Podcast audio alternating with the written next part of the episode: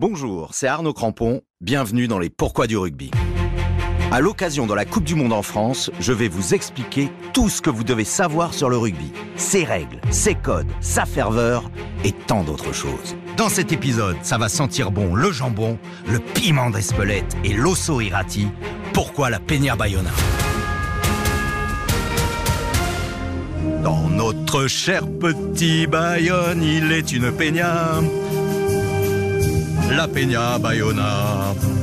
Eh oui, même à Perpignan, on connaît la Peña Bayona. Et je dirais même plus qu'on l'aime et qu'on la respecte, comme dans tous les clubs de rugby de l'Hexagone. La Peña Bayona s'est imposée comme une des chansons incontournables du monde ovale. N'ayons pas peur des mots. Tous les amateurs de rugby et de feria, qui sont souvent très proches, voire carrément les mêmes, connaissent la Peña Bayona sur le bout des doigts. On a pu s'en rendre compte lors de la cérémonie d'ouverture de la Coupe du Monde, où tout le public a crié sa joie sur cette air-là. Allez, allez, les bleus et blancs de l'aviron bayonnais, avec Paquito à l'appui. C'est bien simple. Pendant quelques minutes, le Stade de France s'est appelé Jean Daugé et ses traverses Fête de Bayonne. Et pourtant, si on revient sur les origines de cette chanson, elle sent plus le schnapps et la choucroute que l'Isara et les chipirons à la plancha. Laissez-moi vous expliquer.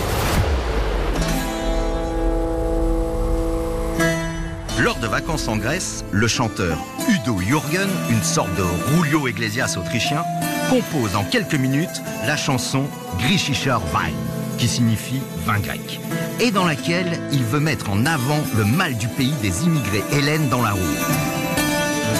On peut les comprendre, passer de la mer Égée au bord du Rhin, on plonge surtout dans la dépression.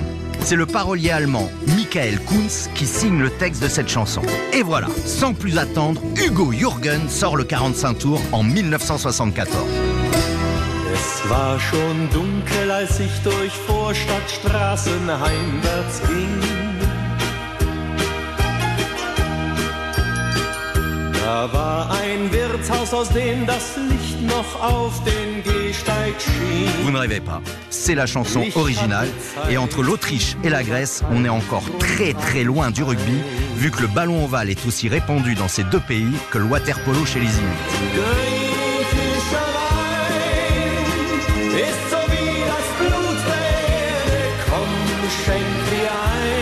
La chanson d'Hugo Jürgen cartonne aussi bien en Allemagne qu'en Grèce. Le chanteur est même reçu par le premier ministre grec du moment.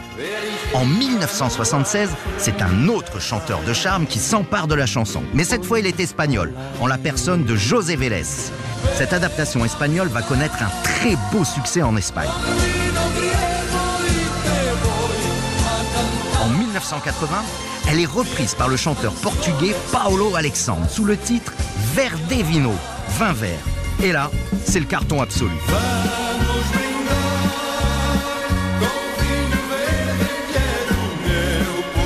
Chanson traverse l'océan et devient un énorme tube, tant au Portugal qu'au Brésil, où un film sera même tourné au pays du ballon rond pour rendre hommage à Paolo Alexandre qui joue son propre rôle.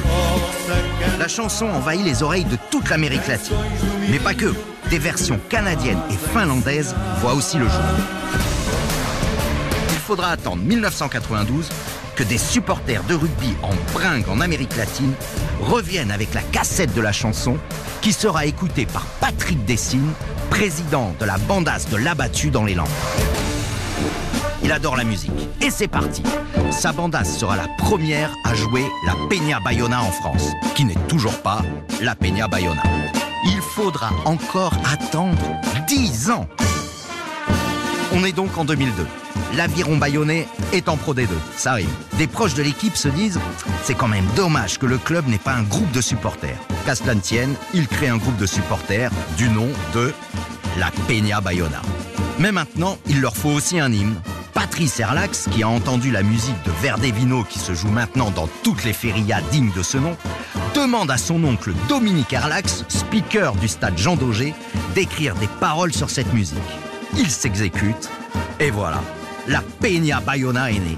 Il demande dans la foulée au chanteur basque Gorka Robles d'en enregistrer une version, et c'est parti. Notre cher petit Bayonne, il est une peña, la peña Bayona. Un nouveau tube du rugby vient de naître, avec un accouchement quand même difficile, avouons-le, puisque la chanson aura mis presque 30 ans pour voir le jour en France. Allez,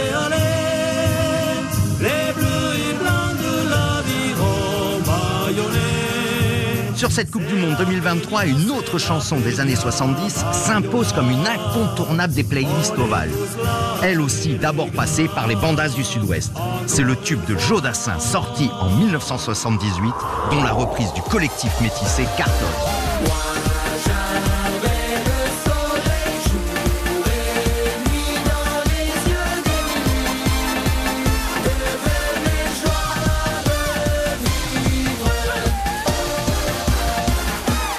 Les yeux d'Émilie, le rugby ce n'est pas que du combat, c'est aussi du folklore et de la musique.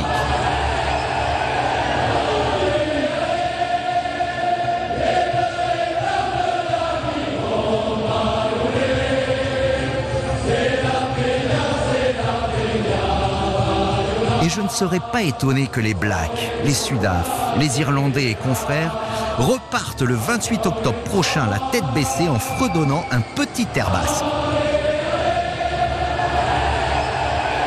Voilà pourquoi la Peña Bayona. Merci d'avoir écouté ce podcast sur le Rujovi. Pour découvrir tous les épisodes des Pourquoi du rugby, rendez-vous sur rtl.fr, l'application RTL et toutes vos plateformes préférées. À très vite sur RTL, dans les stades, sur le pré ou à la buvette.